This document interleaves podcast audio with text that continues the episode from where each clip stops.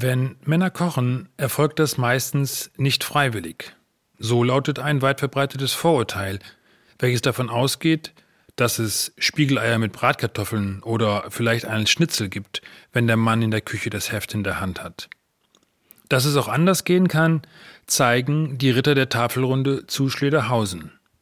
So nennt sich ein informeller Zusammenschluss, ein kleiner Verein von 15 kochbegeisterten Männern, die sich im Rottmannshof, einer kleinen ehemaligen Gaststätte vis-à-vis -vis der evangelischen Kirche, ein Kleinod geschaffen haben. Dort ist der Gastraum liebevoll restauriert und die Küche professionell ausgestattet, mit einem sechsflammen Gasherd, einem vierplatten Elektroherd, zwei Backöfen und allerhand Zubehör, was man benötigt, wenn man ein fünf, sechs oder gar sieben Gang Menü zubereiten möchte. Denn das ist es, was dort im Rottmannshof einmal im Monat erfolgt. Auszug aus der Speisekarte gefällig? Bitte sehr.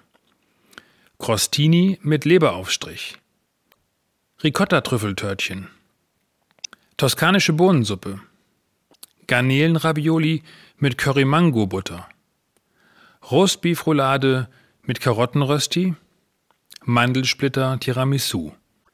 Das ist das Menü des Maikochens der Ritter der Tafelrunde und es zeigt, wie ambitioniert und anspruchsvoll allerdings auch wie locker und experimentell die Männer in Schlederhausen in der Küche zu Werke gehen. Alles ist minutiös aufeinander abgestimmt. Das heißt, die Gerichte werden von je zwei Brüdern punktgenau vorbereitet, damit die Zubereitung passend zum vorbestimmten Serviertermin eingehalten und sichergestellt werden kann.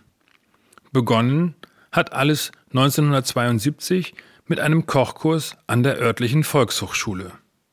Daraus entstanden ist dann sehr schnell ein Zusammenschluss von kochbegeisterten Männern aus Schlederhausen und Umgebung. Heute kommen die Mitglieder aus Osnabrück, aus Tecklenburg und Bramsche und natürlich aus dem Luftkurort selbst. Gegessen wird natürlich auch gemeinsam. Und für diesen Moment des Essens ruhen in der Küche die Tätigkeiten, das heißt, alle Brüder versammeln sich um den Tisch, dieser ist vom Löffelführer natürlich festlich gedeckt und nehmen bei einem guten Glas Wein den Gang zu sich, bevor danach der nächste Gang frisch zubereitet wird. Selbstverständlich sind die Kochbrüder auch für das Aufräumen zuständig. Nachdem man gemeinsam gekocht und gemeinsam gegessen hat, wird auch die Küche gemeinsam gereinigt. Bei einem Glas Bier an der Theke und mit einigen Gesprächen klingt dann der Kochabend locker und entspannt aus, bevor man sich für den nächsten Monat wieder zur Tafelrunde trifft.